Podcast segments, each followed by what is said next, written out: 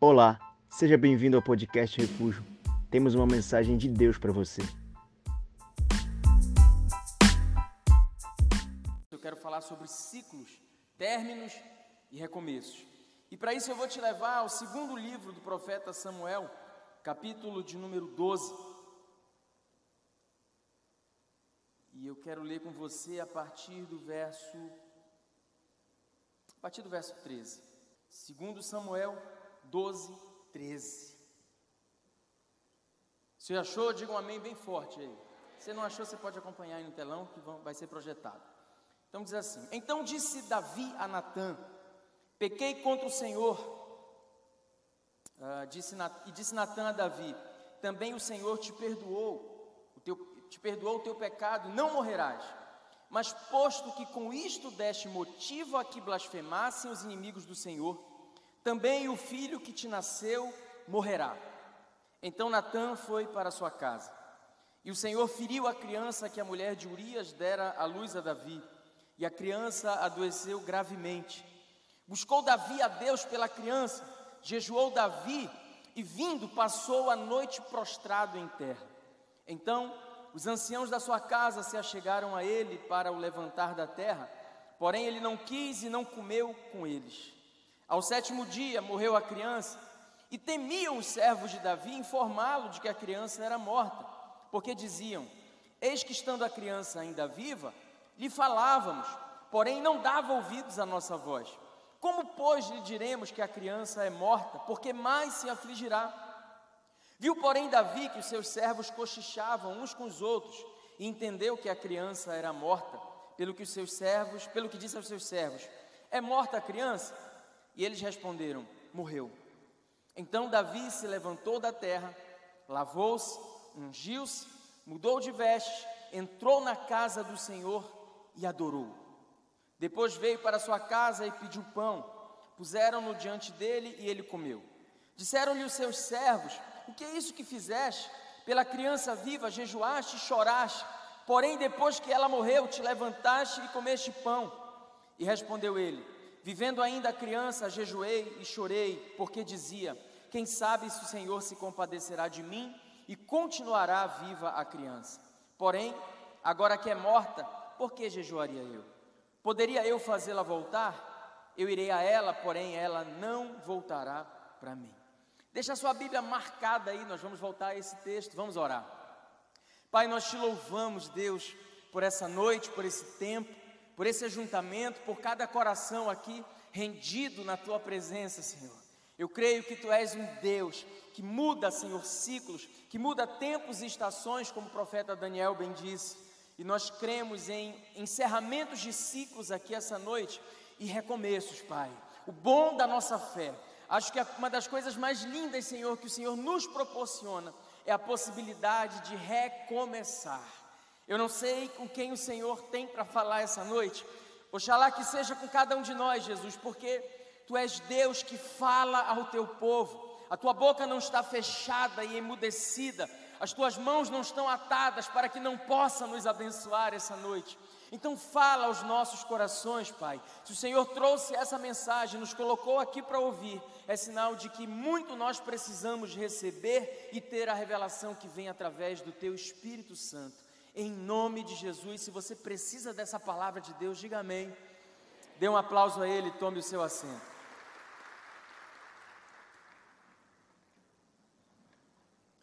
Esse texto fala muito comigo, gente. A vida de Davi, ela sempre fala muito ao meu coração. E esse momento aqui é um dos momentos mais difíceis, pelos tantos que passou o homem que foi chamado pela, pela Bíblia como homem segundo o coração de Deus. E eu quero te contextualizar, talvez você não conheça a fundo a história de Davi, talvez você não saiba o que motivou essa, esse momento difícil. Bom, Davi era rei de Israel, e certo dia ele não foi para a batalha. Diz a Bíblia que Davi quis permanecer no palácio de forma ociosa. E ele não acreditava que alguma coisa poderia sair do controle. Davi não acreditava que um simples período sem guerrear poderia lhe trazer tamanho problema. Em meio à ociosidade, um dia Davi está passeando pelo seu palácio. Ao que olha pela janela e ele não guarda os seus olhos, ele enxerga uma mulher despida tomando banho. E era uma mulher belíssima. E Davi então já tinha errado pela ociosidade, já tinha errado por não guardar os seus olhos. Ele erra por não colocar um fim naquela situação. Ele se sente atraído por aquela mulher e ele então decide saber quem era. E essa mulher era Batseba, esposa de Urias, um dos soldados de, do exército de Israel. Davi então se envolve com essa mulher, e essa mulher acaba engravidando de Davi. E Davi fica preocupado porque ele precisa então tramar um plano para que, as, que o próprio Urias e as pessoas acreditassem que esse filho era, na verdade, do próprio Urias. Ele manda então chamar Urias da frente da batalha para que ele pudesse ficar em casa e assim coabitar com a sua esposa e ela e ter uma justificativa para aquela gestação. Mas Urias, muito apegado ao, ao seu mistério, à sua atividade dentro da, do exército de Israel, ele decide não voltar para casa. Davi então começa a arquitetar um outro plano. E nem parece que eu estou falando aqui de um homem segundo o coração de Deus, mas isso foi o que aconteceu. Davi decide então colocar Urias na linha de frente da batalha, para que assim ele pudesse morrer e Davi ficar com a sua esposa. E é exatamente isso o que acontece. Davi, é, então, ele se torna um adúltero e um homicida. E havia um problema naquela época, porque o rei de Israel, ele era taxado como um semideus. E como semideus, ele era quase que inerrante. E para isso, então, Deus enviava profetas sobre Israel. O profeta sempre teve a função de alinhar o rei segundo a vontade e o querer de Deus. E esse profeta dessa época, então, era Natã. E Natan tinha um problema, se ele não fosse chamado até a presença do rei e o rei desse um decreto, ele poderia ser morto imediatamente.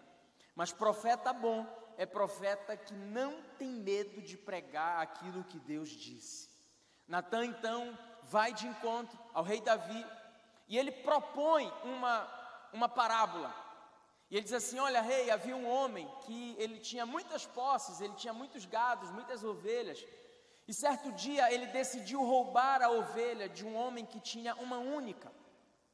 E ele então toma para si, mata aquele homem, toma para si essa ovelha. E a Bíblia diz que Davi fica indignado com aquela situação, e no verso 5 ele diz: Esse homem merece a morte. E Davi, com a autoridade de profeta, coloca o dedo em riste diante de Davi e diz para ele: Tu és esse homem. E assim e assim manda dizer o Senhor. E aqui começa então, depois que Natan confronta o rei Davi, começa o texto que nós lemos. Davi é levado ao arrependimento por conta daquilo. Possivelmente, historiadores e teólogos acreditam que foi nesse período que Davi escreveu vários dos seus salmos, os salmos dentre os quais Davi diz: Senhor, me tire tudo, porém não me tire a tua presença. Davi se arrepende verdadeiramente, e no que Deus enxerga arrependimento no coração de Davi, o Senhor então trava a boca de Natã e diz: Olha, Natã, agora a sentença é outra. E Natã diz para ele: Olha, o Senhor te perdoou, o Senhor vai te perdoar, porém você vai viver as consequências do pecado que você cometeu. E quando então a criança, fruto desse, desse relacionamento errado, ela nasce, a Bíblia diz que ela é ferida de morte. E Davi, por sete dias, começa a jejuar e a orar, cai por terra, dobra os joelhos, começa a clamar a Deus em favor daquela criança, e como ele mesmo diz, achando que Deus poderia fazer algo e mudar aquela situação. Até que ele vê os seus servos cochichando, e a Bíblia diz inclusive que eles tinham medo de contar para Davi, porque Davi poderia até se matar, poderia dar cabo à sua própria vida, porque eles tinham visto como Davi estava diante da doença daquela criança. E eu me apaixono pela atitude de Davi no momento em que ele descobre que a criança é morta. Ele se achega até os seus servos e pergunta: A criança é morta? Sim, é morta. E no verso 20, então, diz o que Davi fez diante de toda essa situação. Esse texto ele fala de um encerramento de um ciclo pecaminoso na vida de Davi. E fala também de um recomeço. Essa atitude de Davi, eu quero, ao final dessa mensagem, ler com você e entender o que foi que Davi fez diante dessa mudança cíclica na vida dele. Mas deixa eu tirar algumas lições aqui do texto, bem breve, para o nosso entendimento nessa semana tão preciosa que é a semana que antecede a nossa comemoração do Natal. Primeiro, ciclos que foram iniciados sem a presença de Deus precisam ser encerrados. Ciclos na sua vida, na minha vida, que tiveram início sem a participação de Deus, fora do propósito de Deus, eles precisam ter um fim. E acredite, o Senhor ele respeita o seu livre-arbítrio. Muitas coisas que não cabe, não compete a nós fazermos, o Senhor faz no nosso lugar. Mas o encerramento de ciclos, eles dependem de nós. Eles dependem de uma decisão, eles dependem de uma atitude nossa. Davi está aqui colhendo como fruto das suas escolhas erradas o sofrimento. E muitas vezes na nossa vida, Deus vai usar a dor como um caminho para nos trazer de volta ao lugar de onde nós não deveríamos ter saído. Sabe, nós somos absurdamente livres para fazer o que nós quisermos da nossa vida. Quando Paulo escreve aos Gálatas, no capítulo 6, verso 9, ele diz para nós que toda semeadura ela é opcional. Entretanto, tudo aquilo o que o homem semear, ele também vai colher. Então toda colheita, ela é obrigatória. Hoje mesmo você está semeando muitas coisas na sua vida, as quais serão objeto de uma colheita no futuro. O nosso hoje, ele é determinante para o nosso amanhã. O nosso futuro depende de absolutamente tudo que nós estamos fazendo hoje. E a morte na vida de Davi foi consequência das escolhas erradas. Davi tinha destruído a família de um dos seus homens. Davi tinha sido responsável pela destruição de uma casa. E mais do que a destruição de uma casa, pela morte precoce de um homem que havia jurado fidelidade a Israel e ao seu reinado. Toda morte acontece com algum propósito, e esse propósito não é de nos ver prostrados, muito pelo contrário, é para nos ver de pé. Sabe, se a nossa vida está no centro da vontade e do querer de Deus, a gente precisa entender que alguns ciclos Deus vai nos conduzir ao encerramento. E nós somos livres. Eu gosto quando no livro de Deuteronômio, tanto no capítulo 28 quanto no capítulo 30, o Senhor diz para o seu povo: Olha, eis que eu coloco diante de vós bênção e maldição. E o Senhor ainda diz: Eu queria que vocês escolhessem o caminho de bênção, todavia, vocês são livres para determinar o caminho. Eu e você somos absolutamente responsáveis pelo caminho que nós estamos trilhando. De modo que nós não podemos culpar a Deus por estarmos colhendo os frutos das nossas decisões equivocadas, exatamente por conta do livre-arbítrio. Então, Davi, por nove meses, ele imaginou seu filho dando os primeiros passos. Ele sonhou com isso, com o filho aprendendo a caminhar. Ele sonhou com o filho, quem sabe, sendo um sucessor no trono. Ele sonhou com aquela criança. E a criança, logo que nasce, é acometida dessa enfermidade e vem a falecer. Cara, Davi, ele poderia muito bem, numa hora como essa, ficar revoltado com Deus. Davi poderia muito bem olhar para Deus e dizer assim: Poxa, eu sou teu amigo, eu sou um adorador, tu mesmo me escolheste para reinar sobre Israel, Foi o Senhor quem deitou o azeite, a unção sobre a minha cabeça. Davi poderia ter se insurgido no seu coração contra o Deus que o havia vocacionado, o Deus que ele conhecia tão bem e conhecia a ponto de saber que Deus tinha poder para curar aquela criança.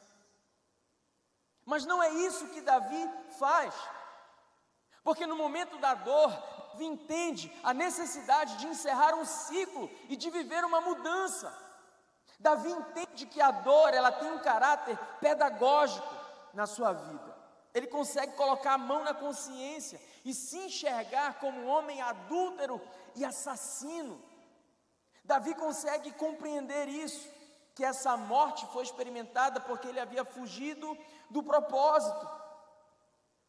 E se você consegue ter essa visão espiritual, você entende que talvez as mortes que têm acontecido na sua vida, elas têm o poder, o objetivo, a finalidade de, na verdade, te trazer de volta para o lugar de onde você não devia ter saído.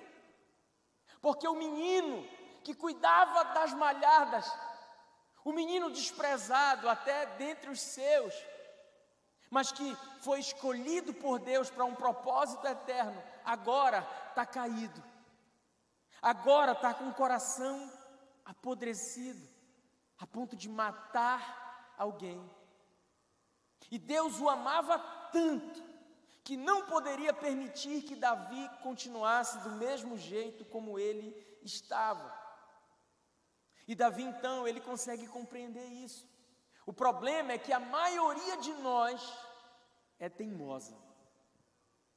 Nós somos teimosos ao ponto de ir somatizando essas mortes, vivendo uma luta eterna contra Deus, fazendo becinho, colocando Deus contra a parede, nos chateando por aquilo que não deu certo, culpando a Deus, como nós cantamos aqui, por aquilo que não saiu como a gente queria. Davi poderia ter feito isso, mas não é o que ele faz. Ele entende que ali um ciclo precisava terminar na sua vida. Ele sabia que aquilo era uma oportunidade de um recomeço. O primeiro passo, se nós quisermos encerrar ciclos, é identificar um ciclo que precisa ser encerrado. Precisa partir de nós. Nós precisamos identificar. E isso é algo muito subjetivo e pessoal. Eu poderia talvez aqui enumerar vários ciclos, mas eu não sei se é o teu ciclo. Eu não sei se o meu ciclo é igual ao seu. Eu sei os ciclos que eu preciso encerrar e os ciclos que eu preciso recomeçar na minha vida. Você precisa identificar os seus. Nessa, nessas últimas semanas de final de ano, eu te aconselho a fazer isso, a fazer essa reflexão, porque a mudança de ano é muito interessante isso, cara. É, o cara que bolou esse, esse modelo de calendário é um gênio, porque, cara, a gente vai dormir num sábado, dia 31 de dezembro, e a gente vai acordar num domingo, dia 1. E o que vai mudar? Nada. Não é verdade. Né? A gente passa até o dia 31, a gente ora, a gente consagra o ano, a gente passa, a gente faz um bocado de planos para janeiro, em janeiro eu vou fazer isso, em janeiro eu vou mudar, em janeiro eu volto para a academia, em janeiro eu vou, vou levar a sério, em janeiro eu começo a estudar para o meu concurso, em janeiro eu vou fazer isso, em janeiro eu vou cuidar melhor da minha célula, em janeiro, em janeiro, faltam alguns dias para janeiro, você vai dormir um sábado, acordar um domingo, e o que muda? A possibilidade de girar um ciclo. Mas ainda assim nós somos movidos por isso, porque a sensação que a gente tem é que diversas esperanças são renovadas dentro da gente, porque a gente enxerga uma mudança de 2022 para 2023. Quais são os ciclos que você precisa encerrar? Quais os ciclos que você tem vivido, mas Deus não está com você? Quais ciclos? O que você tem edificado, deixando o Senhor de fora dessa edificação? Porque acredite, Deus não vai construir o segundo piso. Se quem construiu o térreo foi você, exclusivamente você e somente você. E esse é o motivo de alguma frustração com Deus. Nós queremos que Deus dê prosseguimento em projetos que eram apenas nossos, mas não eram dele.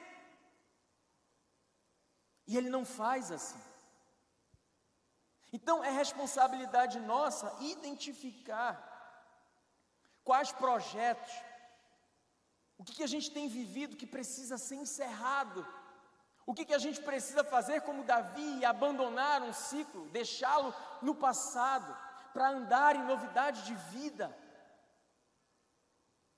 Segunda lição: não se apegue a ciclos que já terminaram. Não se apegue a ciclos que já terminaram. Cara, isso, isso causa até uma estranheza na vida de Davi. Porque ele está jejuando, ele está chorando, ele está com o rosto no pó, literalmente em terra. Mas no momento em que ele toma consciência de que é morta a criança, ele se levanta,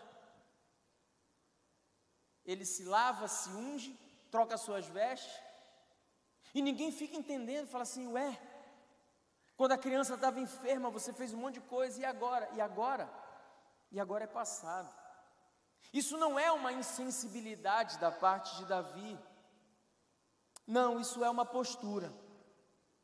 Davi entende que um ciclo terminou e que a vida precisa seguir. Muitos de nós não conseguem fazer isso. E é exatamente por isso que a gente fica amarrado, preso ao nosso passado. A gente não consegue olhar adiante. A gente não consegue viver o que Deus tem para que a gente viva no amanhã, porque existe um passado que nos prende Existe um ciclo que precisa ser encerrado e a gente não consegue colocar um ponto final. Nós sofremos não pela dor do passado, mas porque nós nos recusamos a extirpar da nossa vida essa dor. E já dizia William Shakespeare: lembrar de uma dor do passado é criar uma nova dor e sofrer novamente. E é o que a gente faz muitas e muitas vezes. Nós tornamos um passado presente, quando muitas coisas já deveriam ter sido sepultadas na nossa vida, enterradas, encerradas, lançadas no mar do esquecimento. Mas, hora e outra, isso fica sendo trazido à tona. Você insiste em retornar para lugares dos quais para sair você teve que orar bastante. Você orou para sair de lá, Deus te tirou, e vez ou outra agora você volta, você retorna, e você atrasa todas as coisas que Deus tem na sua vida, você deixa de viver o propósito, porque a sua vida está numa rotina e Deus não age dentro dessa rotina a qual você mesmo criou. Há coisas que precisam ir, há pessoas que precisam ir, há sentimentos que precisam sair da sua vida. Isso só acontece quando você toma uma decisão de deixar ir, de encerrar ciclos. Então, o que você tem que deixar ir? Primeiro, deixa aí o que não te pertence, aquilo que não é seu, aquilo que não te escolheu, aquilo que não te retribuiu, aquilo que não te valorizou, aquele que não respeitou você, aquele que não honrou, aquele que não somou na tua vida com Deus, aquele que não te aproximou do Senhor, aquilo que tem te afastado. O que tem te afastado? Identifique. Identifique os espinhos que você tem na sua carne. Porque você precisa, isso é sabedoria, a gente saber o que é que tem nos aproximado e o que é que nos tem afastado da presença de Deus. Deixa aí aquilo que não é bíblico. Deixa aí aquilo que não traz paz de Deus sobre a sua vida. Acredita, cara. Um adeus dói muito menos do que ficar morrendo aos poucos. Encerre o que você precisa encerrar. Deixa ir, porque tentar segurar vai te fazer mal para caramba. Tentar lutar pelo, pelo que não tem que ficar, vai produzir ainda mais morte sobre a sua vida. Tudo aquilo que te fez errar em 2022, em 2023 precisa sair da sua vida. Isso engloba pessoas, relacionamentos, trabalhos, sonhos, projetos, coisas nas quais você está envolvido. Deixa ir. Deixa ir. Nós precisamos aprender a seguir em frente, apesar daquilo que deu errado. Deixa aí esse sentimento que você vive apegado, que você acha que talvez seja um sentimento bom, mas que não é. Deixa aí o que você acha que é nostalgia, mas na verdade é um sentimento diabólico que te aprisiona de alguma forma. Eu sei que não é tão simples assim, porque muitas vezes para a gente deixar ir, a gente precisa aprender a ser o que a gente nunca foi. E eis aqui o desafio. Porque quando um casamento acaba, por exemplo, nasce o divorciado. E você precisa aprender a ser o que você nunca foi. E, e é dolorido. Um dia eu atendi uma moça que ela disse, pastor, minha vida acabou. Eu disse, não, o que acabou foi o teu casamento, mas a tua vida continua. Por mais difícil que seja reaprender agora, mas você precisa fazer isso, reaprender. O filho que morreu deve ser difícil, mas você precisa seguir em frente. O pai, a mãe que morreu, é, você agora vai ter que aprender a ser órfão, mesmo nunca tendo sido. Mas você precisa seguir em frente. Você tem que parar de se apegar naquilo que alimenta essa dor e esse sofrimento. Porque a dor, ela muitas vezes vai acontecer. Mas o sofrimento, ele é optativo. É você que decide se você vai ficar preso nisso ou não. É difícil, mas você precisa encarar essa mudança necessária de ciclos, essa interrupção de processos ruins que você tem alimentado, a despeito do que Deus talvez já tenha te dito, para que você deixe no passado o que é passado. O mesmo Deus diz que Ele lança no mar do esquecimento. O problema é que a gente não lança, e a nossa vida fica girando em torno de um, de um mesmo sentimento ruim que nos aprisiona. Estava conversando com um discípulo esses dias, ele me lembrou de um provérbio chinês que eu sempre digo, e ele falou para mim a mesma coisa, ele falou: ó, é aquele provérbio que o senhor sempre fala: se tem remédio, por que te queixas? Se não tem remédio, por que te queixas? E eu falei: é isso. Se tem remédio, não tem por que a gente ficar se queixando. Se não tem remédio, não tem por que a gente ficar se queixando também. A vida tem que seguir, cara. Quando os ciclos terminam, outros começam. Davi entende isso.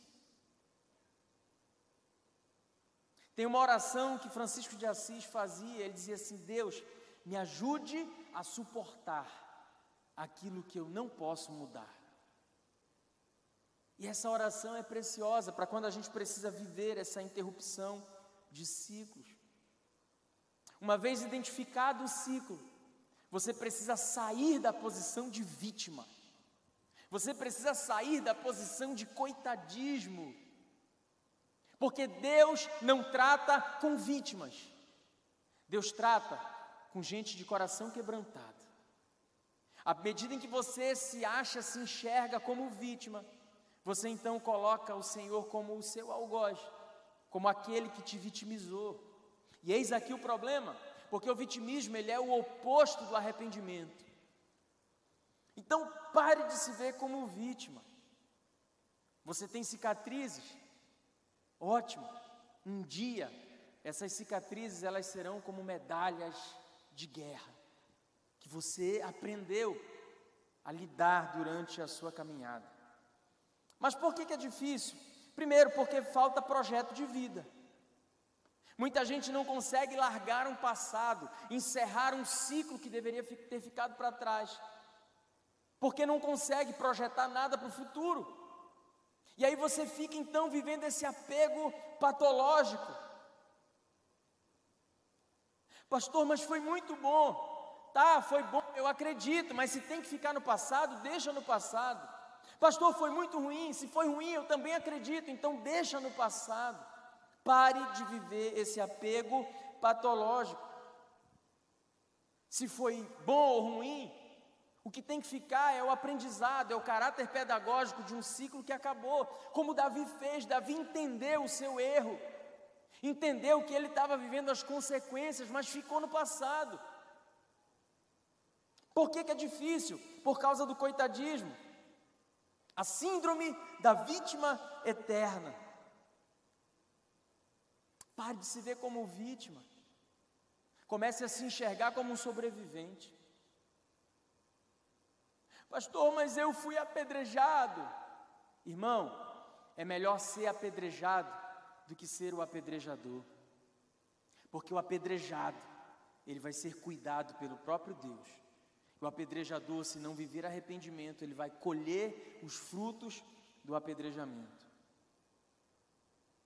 Então a gente precisa identificar os ciclos, a gente precisa encerrar os ciclos e não nos apegar ao que precisa ficar para trás. E aí Davi me ensina então algumas atitudes de quem precisa encerrar esses ciclos no verso 20.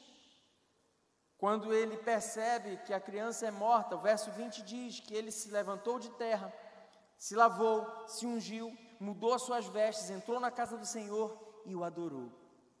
Olha a sequência: primeiro, ele se levantou. Davi não permanece caído por conta do seu pecado. Ele se levanta ele sai do lugar onde ele está, o lugar de erro, o lugar de vergonha, o lugar de queda. Davi se levanta. Sabe, deixa eu te dizer algo: cristianismo não tem a ver com quanto tempo você fica de pé.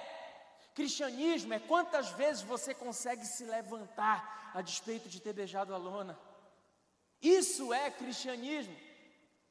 Se Deus tivesse nos dado uma segunda, uma terceira, uma quinta chance, Ele sabia que nós falharíamos em todas elas, por isso Ele nos deu Jesus crucificado.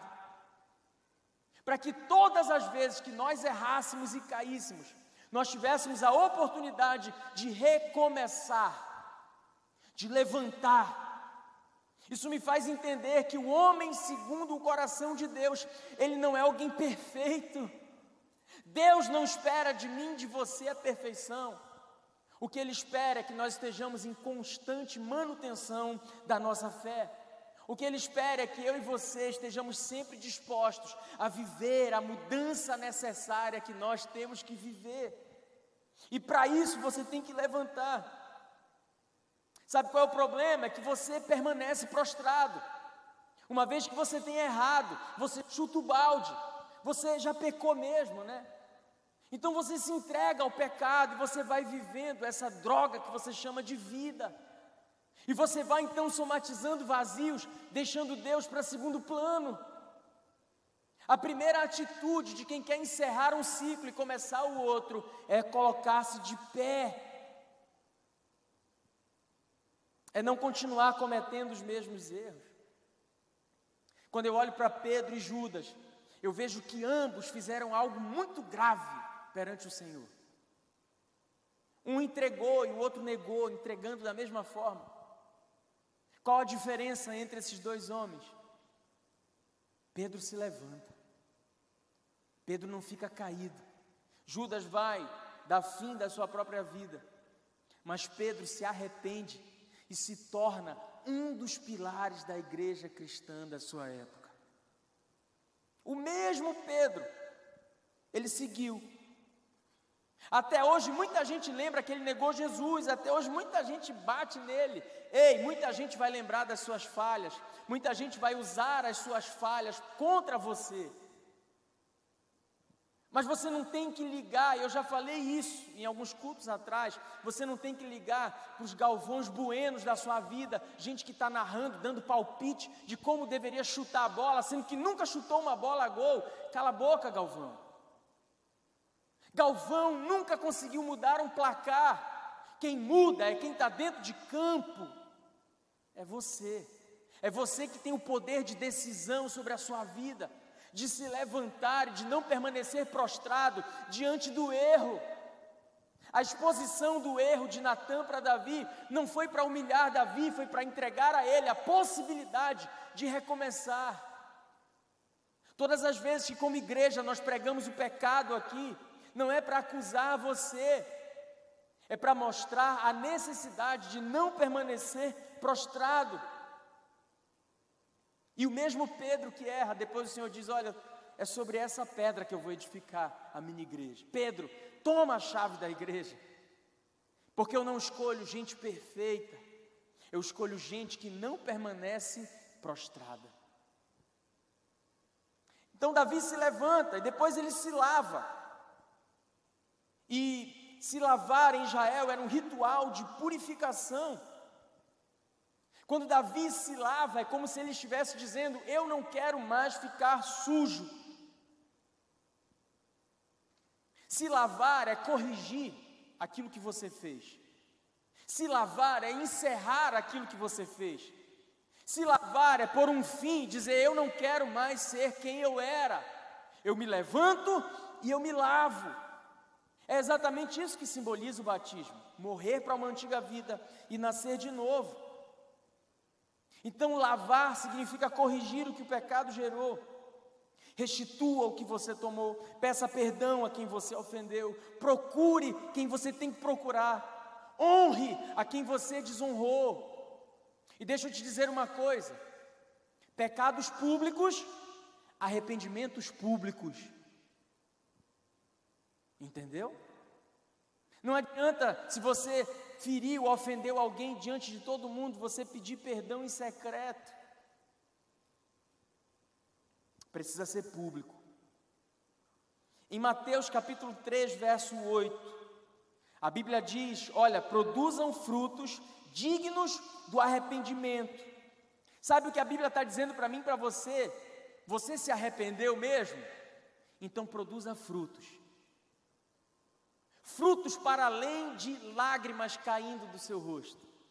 Se lave, se purifique, frutifique. Ei, deixa eu te dizer uma coisa: o teu arrependimento precisa ser mais escandaloso do que o teu pecado. Você errou, está arrependido. Levante e se lave, se purifique, corrija o que tem que corrigir, encerre bem esse ciclo, exponha a verdade, vença a prova da reputação. Essa é a maior prova na vida do cristão, principalmente daquele que já está há muito tempo aqui, principalmente daquele que tem um cargo, principalmente daquele que tem algum ministério. É vencer a prova da reputação mas o que vão pensar de mim? O que vão falar a meu respeito? Eu vou perder a minha posição, eu vou perder o meu cargo. Vença a prova da reputação. Meu irmão, é tão libertador vencer a prova da reputação. Pegar as entranhas, colocar sobre a mesa e dizer assim: meu líder, meu discipulador, eu sou isso aqui. Mas eu não quero mais ser. Esse é o meu ritual de purificação. Toma o que eu sou. Eu estou aqui para desnudar a minha alma, eu estou aqui para viver vulnerabilidade. Tiago capítulo 5, verso 16, ele fala: Confessai os vossos pecados uns aos outros, para que vocês sejam curados. Isso é o ritual da purificação, isso é se lavar, é vencer muitas vezes a prova da posição, porque Davi era rei sobre Israel. Pensa comigo, ele era rei, ungido, respeitado. Quando Natan diz para ele: Tu és esse homem, Davi poderia dar ordem ao exército: matem agora esse profeta. Natan seria morto, Davi ficaria calado. Ninguém em Israel saberia do que aconteceu a não ser Davi e Batseba. Mas Davi não faz isso. Ele vence a prova da reputação. Ele vence a prova da posição ele deixa o palácio, porque ele não entende mais que ele é digno de, de, de continuar sendo rei de Israel, e ele vai para o deserto da Judéia. Ele prefere o deserto, estando em concerto com Deus, do que o palácio escondido, sendo um hipócrita. É isso que a gente precisa viver, porque isso é libertador. Viver a prova da reputação. Viver a vencer a prova da posição. Então Davi se levanta, Davi se lava. Terceiro, Davi se unge. Unção tem a ver com estar separado. Unção tem a ver com ser consagrado. E a palavra consagração etimologicamente quer dizer estar com as mãos ocupadas. Davi se unge, ele pega a unção real que um dia Deus tinha deitado sobre a cabeça dele através do profeta Samuel. Porque deixa eu te dizer algo: não existe ex-ungido. O que existe é ungido que esqueceu da unção que um dia recebeu. Então você precisa trazer à memória o que te traz esperança. Se você carrega uma unção de Deus sobre a sua vida, meu irmão, mas essa unção se perdeu, o que você precisa é se levantar e voltar para a posição do ungido de Deus. Ele derramou sobre você essa unção, o propósito continua de pé. Você só precisa encerrar ciclos e recomeçar outros. Davi reconstrói a sua aliança com Deus ali. Quando ele se unge, ele está dizendo: Senhor, eu estou lembrando aqui do dia que o Senhor me derramou azeite. Eu estava de, trás das malhadas, o Senhor me trouxe diante de todos os meus irmãos e do meu pai Jessé. E o Senhor deitou unção sobre mim. Eu errei, Pai. Eu, eu fui desconstruído. Eu abri mão do caráter. Mas eu estou de volta. Eu já me levantei, Pai. Eu já me purifiquei, Pai. E agora eu estou trazendo a memória que me traz esperança. Eu estou me ungindo uma vez mais para te dizer, Jesus, que a minha aliança com o Senhor, ela continua de pé. Porque a aliança de Deus contigo, ela continua de pé. Você está comigo nisso? A aliança de Deus com você, ela continua de pé. Apesar de você apesar do que você tem feito, apesar do erro que você cometeu. Davi se unge. Quarto, Davi troca de roupa. Quando alguém estava triste em Israel, o que, essas, o que a pessoa fazia? Ela mudava as suas vestes. Ela não podia usar vestes coloridas, vestes de pano fino e, e, e caro. Era corriqueiro que se colocasse roupa de pano grosseiro, para aquilo ali simbolizar a tristeza, era corriqueiro as pessoas colocarem roupas, vestes de luto, para mostrar para todo mundo que estava triste. E Davi encerra isso, ele acaba com o luto, ele não posterga a dor do luto.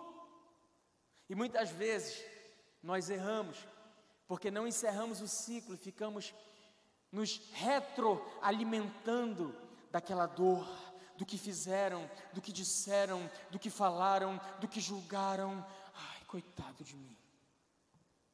E sabe o que o diabo faz? O diabo junta mais um e mais um.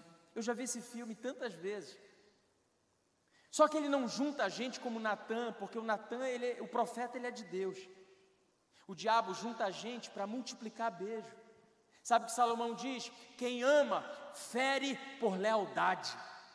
Mas os inimigos, eles multiplicam beijos. O diabo coloca a gente para lamber as tuas feridas, para alimentar o que você já está sentindo equivocadamente sobre você mesmo. Coitado de você, seu líder falou isso mesmo. Ai, que ditador. Eu não acredito. Disseram para você parar de beijar essa pomba gira. Que absurdo! Ai, que desalmados! O importante é o amor. É o amor que tem que vencer. Vai.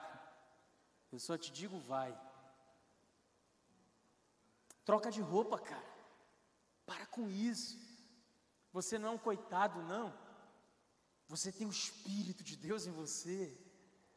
E a Bíblia diz que esse Espírito ele não é espírito de covardia, ele é espírito de ousadia e de poder. Então não retarde, de tratar essa dor, de mudar as tuas vestes, cara. A dor é inevitável, mas o sofrimento é opcional. Para de agir como derrotado, muda esse semblante, estufa o peito, levanta a cabeça. Independente do que tenha acontecido lá atrás, Deus é misericordioso para responder ao seu arrependimento. Se perdoe. Para de olhar para você mesmo como se você fosse um monstro. Você não é. Talvez alguém tenha dito isso para você. Talvez você mesmo esteja dizendo isso para você. Se perdoe. Esse é o perdão mais difícil, mas é o perdão mais importante. Você não pode terminar esse ano se culpando. Entenda o que aconteceu. É inteligente, é sábio mastigar, refletir sobre o que aconteceu. Mas muda a sua veste, cara. Tira essa roupa de tristeza, de pano grosseiro. Você errou. E está tudo bem. Não que o teu erro não vá trazer consequências, mas diante do teu arrependimento, Deus tem poder para te receber de volta. Você errou e quem nunca errou? Foi o que Jesus disse diante daquela mulher apanhada de adultério: Ei, atira a primeira pedra quem nunca errou. Ninguém atirou. Jesus disse: Vê, onde estão os teus acusadores? Eu também não te acuso. Vá e não peques mais. Vá, se levante, se lave, se unja, troque as suas vestes Nenhum pecado pega Deus de surpresa, irmão. Nenhum. Não tem nada que você faça que deixe Deus dizendo assim: Nossa, eu não acredito que ele fez isso. Gabriel, Rafael, reúne aqui os anjos, todo mundo. Vamos agora bolar um plano B, porque eu fui pego de surpresa. Deus é onipresente, onisciente, tempo dele é o Kairos, ele sabe passado, presente e futuro. É bem verdade que ele se entristece, mas você não pegou ele de surpresa. E ele não muda, ele é imutável. Nele não há sequer sombra de variação. Ah, isso é tão poderoso porque me faz entender que apesar dos nossos erros, Deus nos recebe todas as vezes nós nos levantarmos nos lavarmos, trocarmos as nossas vestes, nos ungirmos. E quinto, Davi foi para a casa de Deus. Ei, Jesus. Ele foi para junto dos irmãos. Ele foi para o lugar onde ele poderia ser aquecido. Ele foi para o lugar onde ele poderia ser amado. E o diabo sabe disso. Diga se eu estou mentindo. A primeira coisa que passa na sua cabeça quando você erra você quer faltar célula e culto? Tem coragem de dizer que é verdade? A primeira acusação que vem é essa: você não quer vir para o ajuntamento mais. O diabo começa a botar na sua cabeça: o que você vai fazer lá, seu hipócrita? Davi entende isso. Ele vai viver a sua dor, porque humano era, um humano que tinha perdido um filho. Não é qualquer coisa, às vezes nós somos muito superficiais quando falamos de Jó, por exemplo, que enterrou todos os seus filhos. Davi perdeu um filho. E ele vai para o lugar onde ele entende que emana a cura.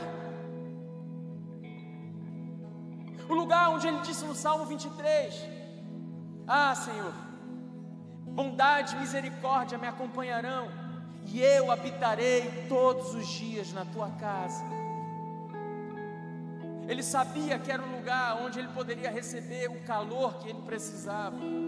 A igreja não salva, irmão, mas a igreja é o lugar dos salvos. Abandonar a igreja é adquirir o passaporte para o inferno. Ai, mas eu não preciso de igreja, eu sou a igreja. Pensamento diabólico. Davi vai congregar. É a primeira coisa que ele faz depois de levantar, se lavar, se ungir, trocar as vestes, ele vai para a casa do Senhor. É o que faz a diferença na vida de Tomé, por exemplo, que havia abandonado a comunhão quando Jesus aparece para os dez. Tomé entende que ele precisava voltar para a comunhão e ele volta.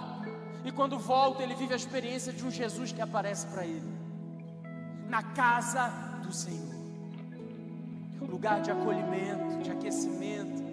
É por isso que você precisa estar numa célula, para que a gente possa cuidar de você de perto, te auxiliar, te discipular, ser o calor que você precisa, o abraço que você precisa, para que a gente possa sorrir e chorar com você. Davi vai para a casa do Senhor, porque é aqui que você vai encontrar parceiros de trincheira, gente para guerrear com você, gente para te dar um abraço, dizer calma, vai ficar tudo bem, gente para ter algo de Deus para profetizar e lançar sobre você. É na casa de Deus que Davi encontra o que ele precisava. E sabe o que Davi faz? Ele adora. Ele adora, ele agradece. Isso aqui fala muito comigo sempre. Sabe pelo que que Davi adora o Senhor? Pelo filho morto.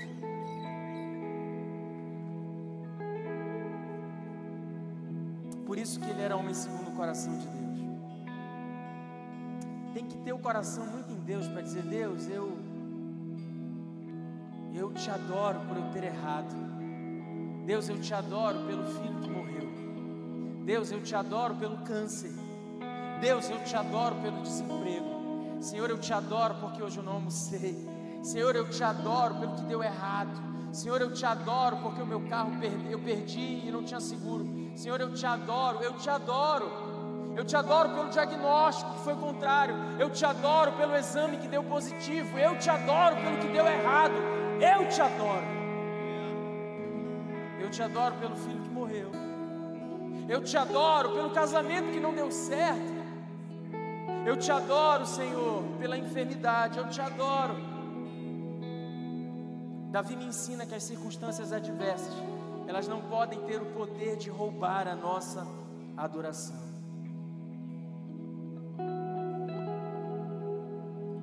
Quarta lição, para a gente concluir, você pode ficar de pé. Eu quero ler o verso 24 do capítulo 12. Então Davi veio a Batseba, consolou-a e se deitou com ela. Teve ela um filho. E Davi deu o nome de Salomão, e o Senhor o amou mais. O filho que morreu é substituído, entre aspas, por um filho amado pelo Senhor. Acredite, meu irmão, quando o próximo filho vier, e eu falo isso metaforicamente e profeticamente, você vai entender por que, que o primeiro filho o Senhor deixou morrer. Quando você estiver com a pessoa certa, você vai entender por que, que Deus te mandou largar a pessoa errada. Quando o Senhor abrir a porta, você vai entender por que, que a outra Ele fechou. Então, deixa eu te dar um conselho: aguenta firme aguenta firme a dor da perda do filho. Por mais que você ache que você não suporta mais, você disse isso mês passado, lembra? Você disse isso alguns dias atrás, você está aqui hoje, você suportou. Então deixa o que tem que ir. Mude de emprego, de relacionamento, mude de endereço. Só por favor, não mude de fé. Abandone o que você tiver que abandonar, não abandone o seu Jesus. Aguenta, ei, Salomão vai nascer. Salomão vai nascer. Quando um ciclo se encerrar, Salomão vai nascer e o Senhor vai amá-lo. O silêncio de Deus não é abandono, meu irmão. Pastor, está doendo. Eu sei. Aguenta. Aguenta firme. Vai passar. E se você é adorador, então adore. Adore. Apesar do filho que morreu.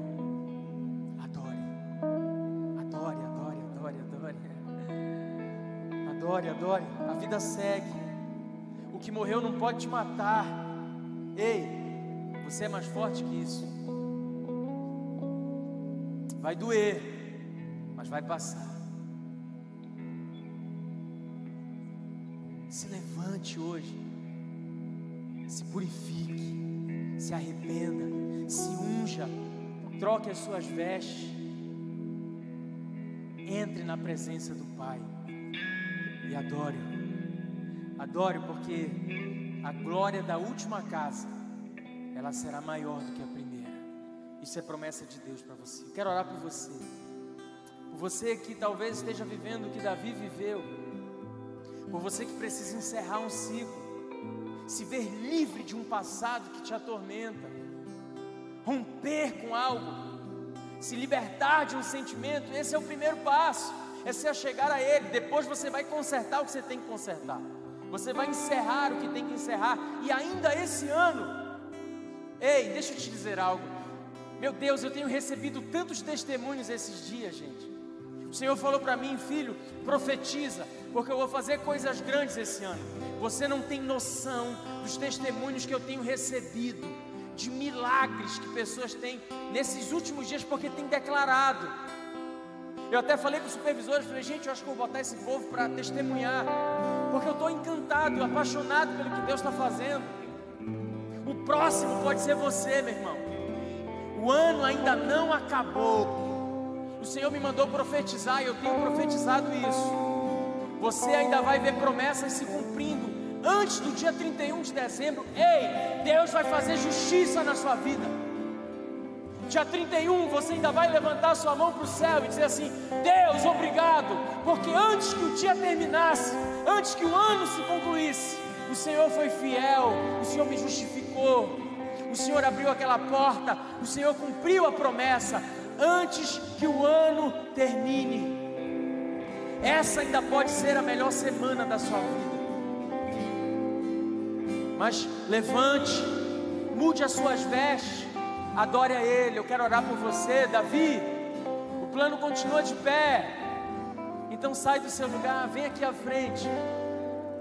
Venha se entregar para Ele essa noite se você precisa venha tornar público o arrependimento que há no seu coração aí. Vem, sai do seu lugar, eu quero orar por você.